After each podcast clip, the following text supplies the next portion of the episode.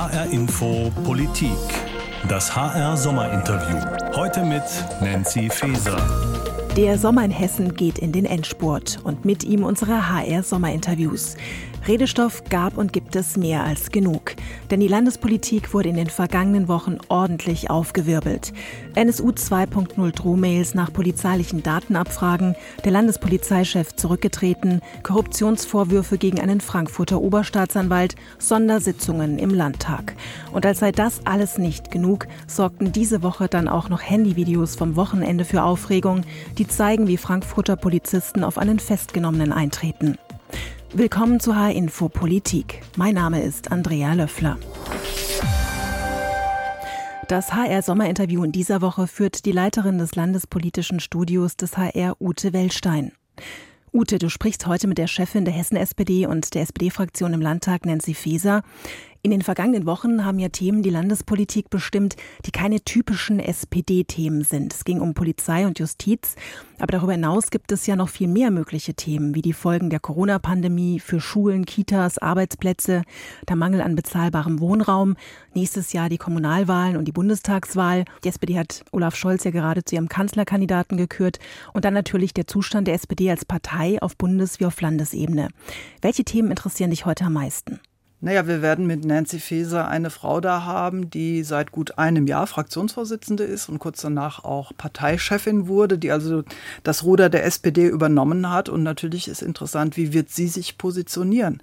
Im Moment hat man ja ein bisschen Probleme einzuschätzen, wo die SPD so steht. Sie hat mit Saskia Esken und mit Norbert Walter Borjans ein eher linkes Führungsteam und hat jetzt aber den Finanzminister Olaf Scholz zum Kanzlerkandidaten ausgerufen, der gerade an der anderen Stelle steht. Ich zum Beispiel wüsste nicht, was ich da wähle, wenn ich jetzt mein Kreuz bei der SPD machen würde. Und das versuche ich herauszufinden heute bei ihr und vor allen Dingen auch, wo sie sich da sieht und ob sie sich klar positioniert. Nancy Faeser hat ja eine lange politische Karriere hinter sich. Sie kommt aus einer SPD-Familie. Mit 18 ist sie direkt in die SPD eingetreten. Mit 23 saß sie im Kreistag. Seit 17 Jahren sitzt sie jetzt schon im Hessischen Landtag und immer in der Opposition, obwohl sie unter Andrea Ypsilanti fast Justizministerin geworden wäre. Ihre gute Laune und ihren Optimismus hat Nancy Faeser aber nie verloren, oder? Wie nimmst du sie wahr? Ja, sie ist eine fröhliche Person und das hebt sie auch sehr wohltuend von äh, manch anderem Politiker ab. Das macht deshalb auch Spaß, mit ihr zu reden. Jetzt ganz unabhängig davon, ob man äh, politische Positionen teilt. Aber sie ist eine fröhliche, optimistische Person, die geht auf die Leute zu und ist leutselig. Also das fällt überhaupt nicht schwer, mit ihr ins Gespräch zu kommen. Dann sind wir jetzt gespannt auf euer Gespräch und hören rein in das HR Sommerinterview mit Hessens SPD-Chefin Nancy Faeser und Ute Wellstein im SW Busdepot in Wiesbaden. Herzlich willkommen zum Sommerinterview des Hessischen Rundfunks. Heute mit Nancy Faeser, der Vorsitzenden der Hessischen SPD und der Fraktionsvorsitzenden der SPD im Landtag. Herzlich willkommen. Hallo, Frau Weltstein. Wir müssen ein paar Sachen erklären. Zum einen, warum Sie diese Schiene tragen. Ich habe Wassersport auf der Ostsee betrieben. Es ist nicht ganz gut gegangen, aber es geht ja zum Glück wieder weg. Ja, dann wünsche ich Ihnen dafür jedenfalls gute Besserung. Dankeschön. Und zum anderen müssen wir erklären, warum Sie vielleicht ab und zu mal laute Geräusche hören, einen Bus hören. Wir sind nämlich im Busdepot der SW Wiesbaden. Das ist der Energieversorger Wiesbadens und betreibt auch den öffentlichen Personennahverkehr. Und hier in dieser Anlage entsteht eine Elektroladestelle für die Busse, die die SW in Wiesbaden auf die Straßen schickt und schicken will. Warum haben Sie sich diesen Ort hier ausgesucht, Frau Faeser? Wollen Sie uns die Vorzüge der Elektromobilität nahebringen? Also ich will zum einen das Vorbild der SW hier auch dokumentieren, die jetzt ihre ganze Flotte auf Elektro umstellt. Und Mobilität ist eben das Zukunftsthema, die Verkehrswende hinzubekommen. Da sollte Hessen eine führende Rolle spielen. Für die SPD ist das ein unglaublich wichtiges Thema, den öffentlichen Personennahverkehr für die Menschen bezahlbarer und besser zu machen. Und insofern habe ich diesen Ort gewählt. Was sollte denn der öffentliche Personennahverkehr aus Ihrer Sicht leisten können? Er sollte für jeden individuell Angebote vorhalten. Mein Beispiel ist immer die Stadt Wien, die ein ganz tolles Verkehrskonzept hat mit dem öffentlichen Personennahverkehr, der immer an einer Verkehrsstation endet, wo dann die Bürgerinnen und Bürger einfach ihr Verkehrsmittel dann wählen können. Ob es das Auto ist im Carsharing oder das Leihfahrrad, sodass man so individuell wie möglich und so viel Angebot wie möglich eben macht und das Ganze mit einem 365-Euro-Ticket, das wäre die Zukunft Hessens, wie ich sie gerne auch hätte. Also das wollen Sie für alle 365 Euro im Jahr bezahlen genau. und den ganzen öffentlichen Personennahverkehr nutzen können. Genau. Jetzt wollen Sie eine Enquete-Kommission, also eine Kommission, die sich da noch mal ganz umfassend mit befasst und ein Konzept ausarbeitet. Gefühlt reden wir ja seit Jahrzehnten über die Verkehrswende. Wäre es nicht mal Zeit, das Reden sein zu lassen und mal zu sagen, das und das machen wir jetzt? Genau deshalb machen wir die Verkehrsenquete, weil wir die Landesregierung damit auffordern wollen zu handeln.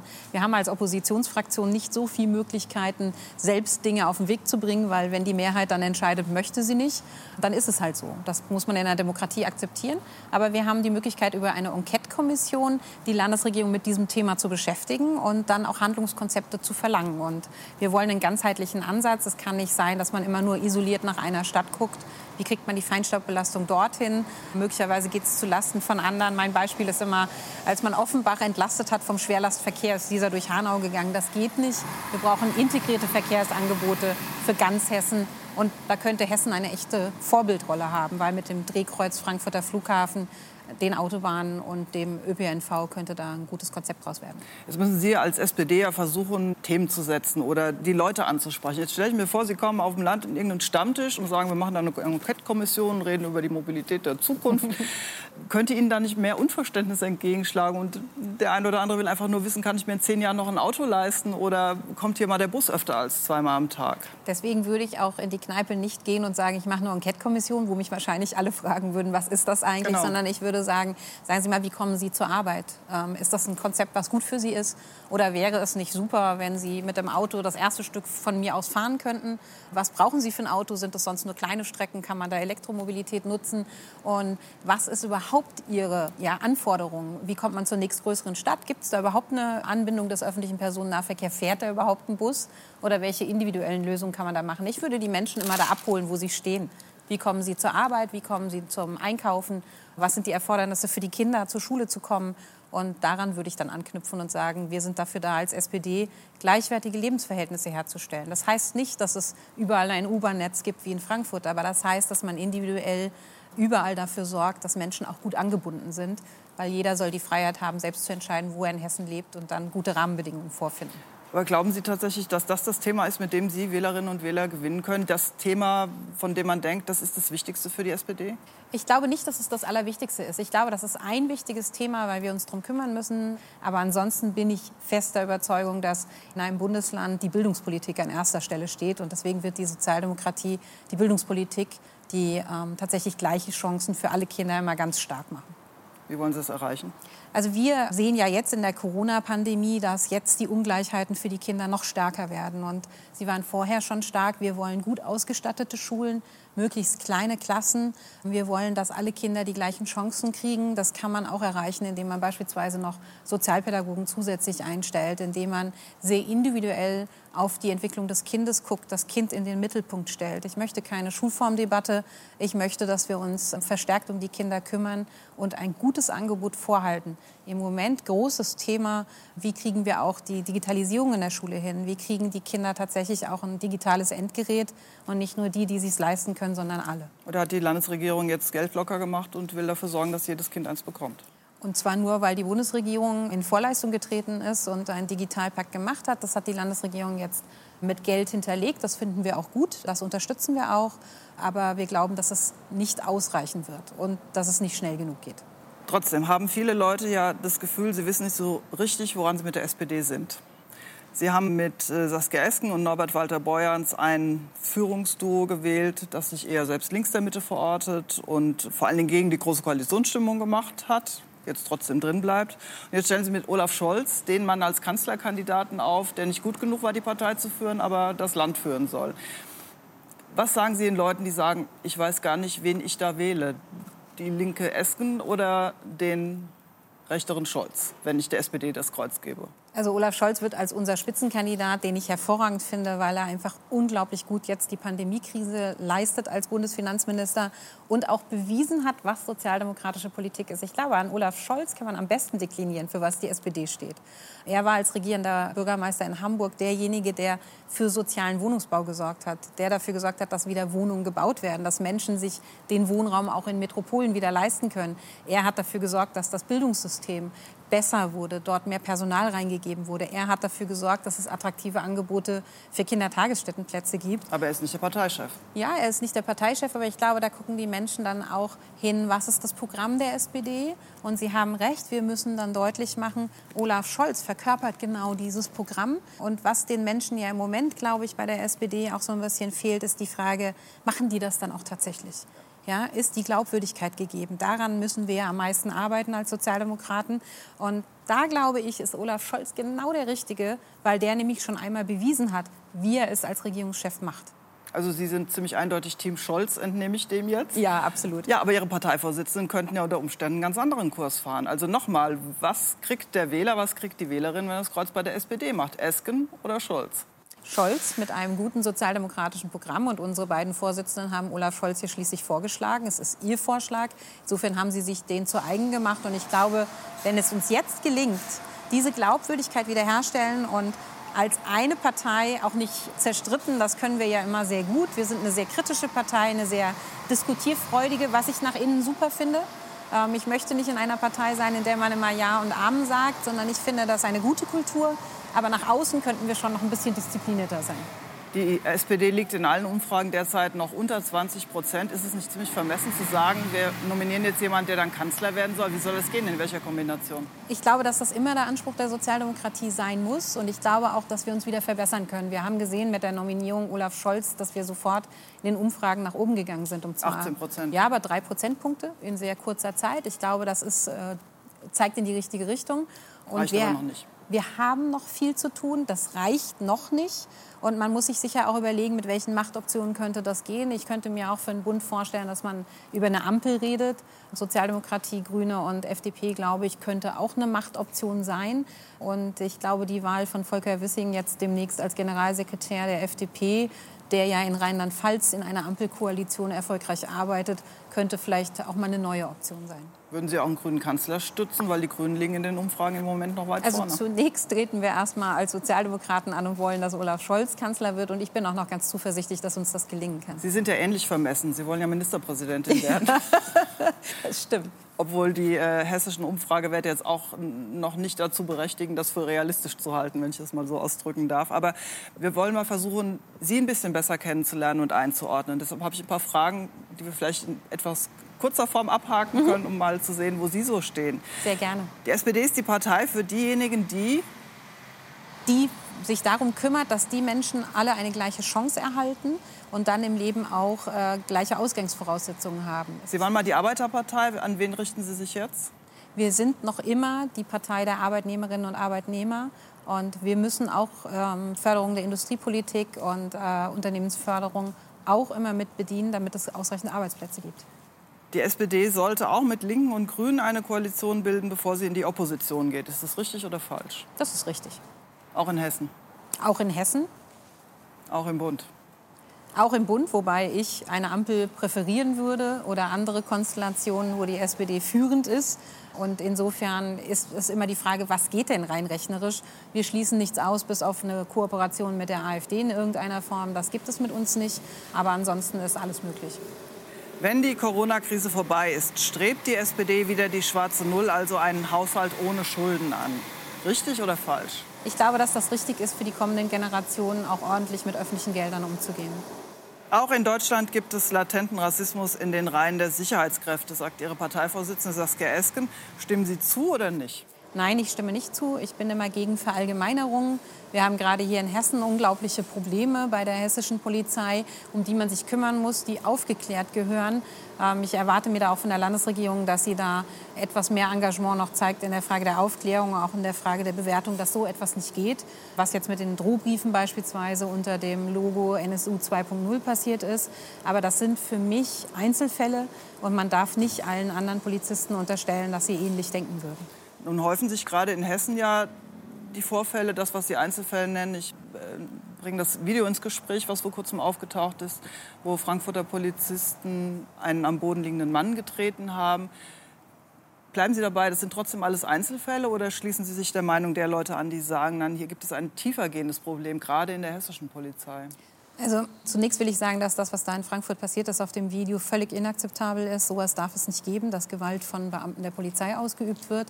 Das muss jetzt auch ganz schnell aufgeklärt werden. Ich hätte mir auch gewünscht, dass die Polizisten direkt suspendiert worden wären. Ich glaube, dass wir in Hessen in der Tat ein besonderes Problem bei der Polizei haben, weil sie über die Maßen belastet ist. Hier ist unglaublich viel Personal in den letzten Jahren abgebaut worden. Und die Polizei ist diejenige, die für die Politik auch immer auf der Straße ihren Kopf hinhält. Sie hat viel zu erleiden gehabt. Die Gewalt gegen Polizei hat zugenommen, auch gegen Rettungskräfte, Feuerwehr. Und da müssen wir etwas tun, gerade hier in Hessen. Auch glaube ich, dass die hessische Polizei Perspektive braucht. Hier ist die Beförderungssituation sehr schlecht. Hessische Polizeibeamte verdienen zum Beispiel weniger als die im Bund in vergleichbaren Positionen oder auch in anderen Bundesländern. Und insofern glaube ich schon, dass die hessische Polizei schon hier einen besonderen Fokus hat, gerade in einer sehr hohen Belastung. Das rechtfertigt nichts. Ich will das ausdrücklich sagen. Das, was da vorgefallen ist mit den Drohbriefen und diesen Tendenzen, die es gab und das Abfragen aus Polizeicomputern ist völlig inakzeptabel, muss ganz schnell aufgeklärt werden. Aber man darf es nicht allen gleichermaßen unterstellen. Also wäre auch Ihr Rezept bei der Polizei mehr Stellen und mehr Geld, so wie bei der Schule auch. Mhm. Wie geht das dann aber alles überein mit Ihrem eben genannten Ziel, trotzdem ausgeglichene Haushalte zu erreichen? Ich glaube, dass man das durch... Wo würden Sie sparen? Also ich glaube, dass man das vereinbaren kann und man muss sparen. Ich glaube, es ist eine Frage der Prioritätensetzung. Was hat denn Priorität in einem Bundesland? Für mich hat Priorität zu sagen, die Sicherheitsbehörden sind gut ausgestattet. Ich kann das auf die Justiz ausweiten. Die Menschen haben ein Anrecht darauf, dass wenn etwas passiert, eine Straftat passiert, das möglichst schnell abgeurteilt wird. Und dass auch ein Urteil tatsächlich stattfindet, das nicht über die Maßen eingestellt wird, wie wir es jetzt auch erlebt haben. Ich glaube, dass Bildungspolitik ganz vorne stehen sollte, dass da eine ganz besondere Priorität auch in der Ausgabenpolitik eines Landes steht. Und das heißt natürlich dann auch automatisch, dass andere Bereiche vielleicht dann nicht so viel Geld bekommen. Zum aber Beispiel? ich glaube, man muss mit dem Geld gut umgehen. Wo würden Sie was wegnehmen? Also ich glaube beispielsweise, dass wir große Fehler gemacht haben in der Frage der IT-Ausstattung in Hessen, weil wir Behörden damit in einem Maße ausgestattet haben, wo sie es nicht brauchen. Ich glaube, da gibt es ein Sparpotenzial. Ich glaube darüber hinaus, dass wir auch uns anschauen müssen, für welche Projekte geben wir was aus. Ich glaube auch, dass man die Digitalisierung in einem Ministerium mitmachen könnte. Muss es wirklich dafür ein eigenes Ministerium geben? Muss es so viel Verwaltungsstruktur geben, wie wir sie haben? Es gibt ein paar Behörden, die neu geschaffen wurden. Es gibt Verwaltungskompetenzzentren. Ich glaube, dass man mit ähm, ja auch äh, sehr sorgsam hinschauen dessen, was brauchen wir an tatsächlicher staatlicher Verwaltung in einem Bundesland, auch gucken kann, wo man Einsparungen vornehmen kann. Vielen Dank, Frau Feser. Ganz herzlichen Dank, Frau Weltstein. Das war das HR-Sommerinterview mit der Chefin der Hessen-SPD und der SPD-Fraktion im Landtag, Nancy Faeser, im SW-Busdepot in Wiesbaden. Und wie bei jedem Sommerinterview in diesem Jahr stellen wir den Politikerinnen und Politikern auch ihre Fragen, die sie uns jede Woche schicken über unsere Homepage hrinforadio.de oder auch auf Facebook und Twitter. Jetzt also Ihre Fragen an Nancy Faeser, gestellt von der Leiterin des Landespolitischen Studios des HR, Ute Wellstein. Ja, Frau Feser, wir haben noch Zeit für ein paar Fragen von HR-Info. Hörerinnen und Hörern, die Sie uns geschickt haben im Vorfeld. Und die drehen sich zum Teil auch um das, was wir schon besprochen haben, aber zum Teil sind sie dann doch noch mal ein bisschen pointierter. Andreas Ruderer zum Beispiel fragt, die SPD ist längst nicht mehr die Partei der kleinen Arbeitnehmer. Warum sollte ich sie noch wählen? Aus meiner Sicht ist sie das. Ähm, die SPD muss immer für die kleineren Arbeitnehmer da sein. Ich würde mich gerne mit dem Herrn auseinandersetzen in der Frage, warum er meint, dass wir das nicht mehr sind. Wir treten dafür an, dass wir gerade für die Menschen, die vielleicht auch ein bisschen Unterstützung brauchen, da sind und gerade für gute Arbeitsplätze und gute Arbeit. Ähm, die SPD in Hessen möchte einen Mindestlohn von 13 Euro. Das würde insgesamt das Lohnniveau anheben. Und deswegen bin ich der Meinung, dass wir gerade für die Arbeitnehmerinnen und Arbeitnehmer ein attraktives Angebot haben. Aber Reiko Christlobo stößt ins selbe Horn und sagt, warum schafft die SPD nicht mehr zeitgemäße Politik für einen jeden zu betreiben? Stattdessen zersäbelt sie sich selbst wie die FDP Tag für Tag immer mehr. Ja, ich glaube, dass die Fehler bei uns in der Vergangenheit, auch gerade was Bundespolitik betreffend, schon waren, welche Prioritäten haben wir dort gesetzt und welche Themen haben wir dort in den Mittelpunkt gestellt. Ich glaube, dass wir die Fragen der Arbeitnehmerinnen und Arbeitnehmer, der Bezahlung, der Rente, der Höhe der Rente, was erwartet einen, wenn man in, in Rente geht, viel mehr in den Fokus stellen müssen und in den Mittelpunkt, als über Randthemen der Gesellschaft zu reden. Lumus Maximus. Schöner Name. Was sagt Frau Feser zum AWO Feldmann-Sumpf in Frankfurt? Wie will sie diese Vetternwirtschaft und den roten Filz beenden? Ich glaube, es ist total wichtig, im Bereich AWO aufzuklären, zu gucken, was ist tatsächlich passiert, was ist schiefgelaufen und äh, dass es ganz wichtig ist, dass die Arbeiterwohlfahrt, wenn ich das so von außen sagen darf, dann auch Regeln hat, dass so etwas nicht mehr passieren kann. Finden Sie, Ihr Parteifreund äh, Herr Feldmann macht das richtig? Stehen Sie voll hinter ihm? Also ich stehe voll hinter Peter Feldmann, der eine gute Arbeit für die Stadt Frankfurt leistet als Oberbürgermeister. Und äh, soweit ich weiß, hat er sich persönlich nichts zu Schulden kommen lassen. Bunte Liste heißt hier ein User, der fragt, was macht die SPD gegen rassistisch motivierte Polizeigewalt? Also ich halte es für unglaublich wichtig, dass wir eine Reihe von Maßnahmen auch ergreifen in der Ausbildung und Fortbildung der Polizei. Es ist total wichtig, was beispielsweise jetzt das BKA macht, die mit der Bildungsstätte Anne Frank ganz eng zusammenarbeiten und Fortbildung anbieten in der Frage, wie geht man mit anderen Menschen um, welchen Respekt bringt man ihnen entgegen, was eigentlich ja schon Bestandteil auch von Polizeiausbildung ist. Aber wir wollen auch die Rahmenbedingungen für die hessische Polizei verbessern, damit die Arbeitsbedingungen dort besser werden. Fabian Budde fragt, wann fordert die SPD einen Untersuchungsausschuss bezüglich der Umtriebe in der hessischen Polizei? Haben Sie sowas vor? Das kann am Ende stehen. Ich will das nicht ausschließen. Wir haben jetzt gerade einen Untersuchungsausschuss ins Leben gerufen zur Aufklärung rund um den furchtbaren Mord an Walter Lübcke. Das ist ja auch im Umfeld Rechtsextremismus und hat sicherlich Schnittmengen auch zu den möglicherweise jetzt wieder vorkommenden rassistischen Vorkommnissen. Und deswegen muss man einfach irgendwann entscheiden, braucht es für diese NSU-Drohbriefe, die äh, offensichtlich von Polizeicomputern aus äh, Daten abgefragt wurden, einen erneuten Untersuchungsausschuss. Das kann irgendwann das Ergebnis sein. Kilian MS fragt, würden Sie mit der SPD unter einem grünen Ministerpräsidenten in die Landesregierung gehen? Ich würde erstmal mit dem Anspruch antreten, dass wir eine führende Rolle in einer solchen Koalition spielen würden. Aber wenn ich es vielleicht so sagen darf, bei der letzten Wahl hätten wir es gemacht. Wir haben 66 Stimmen weniger als die Grünen und wir hätten das akzeptiert. Und Jens P. fragt, welche konkreten Maßnahmen möchte man seitens Ihrer Fraktion ergreifen, um den massiven finanziellen Belastungen der Bürger wegen anfallender Straßenausbaubeiträge entgegenzuwirken. Wir würden die Straßenausbaubeiträge in Hessen abschaffen. Wir haben dazu auch schon ein Gesetz eingebracht. Wir würden das gleichzeitig mit einer Kompensation der finanziellen Mittel für die Städte und Gemeinden machen. Wir finden die Straßenausbaubeiträge hoch ungerecht, weil es viele Menschen unverantwortlich hoch trifft, wie viel sie dort zahlen müssen. Und schließlich C. Claudie Fields fragt, was können Sie als einzelne Politikerin tun, damit der 19. Februar, das ist der Tag des Anschlags Hanau. in Hanau, künftig zum hessenweiten Gedenktag wird? Ich glaube, dass wir mit der Stadt überlegen sollten, wie man das am besten machen kann. Ich glaube, jetzt ist es aber erstmal erforderlich, dass wir konkrete Handlungsmaßnahmen auch ergreifen als Politik, dass wir dafür sorgen, dass ein solcher Rassismus nicht mehr entstehen kann, dass Jugendliche nicht so radikalisiert werden. Und ich halte es für unglaublich wichtig, dass wir den Anschlag vom 19. Februar aufklären, lückenlos. Da haben wir auch noch viel vor uns. Sagt die Chefin der Hessen-SPD und der SPD-Fraktion im Hessischen Landtag, Nancy Faeser, auf die Fragen unserer HR-Info-Hörerinnen und Hörer. Sie ist also klar Team Olaf Scholz, sagt sie, und hat ihrer Genossin Saskia Esken beim Thema Rassismus in der Polizei auch ganz klar widersprochen. So eine deutliche Positionierung gegenüber der eigenen Parteichefin, hat dich das überrascht, Ute? Ja und nein, denn ähm, Nancy Faeser ist seit Jahren Innenpolitikerin und äh, es ist auch bekannt, dass sie nicht im linken Flügel ihrer Partei steht. Dass sie sich also hinter die Polizei stellen würde, das habe ich erwartet.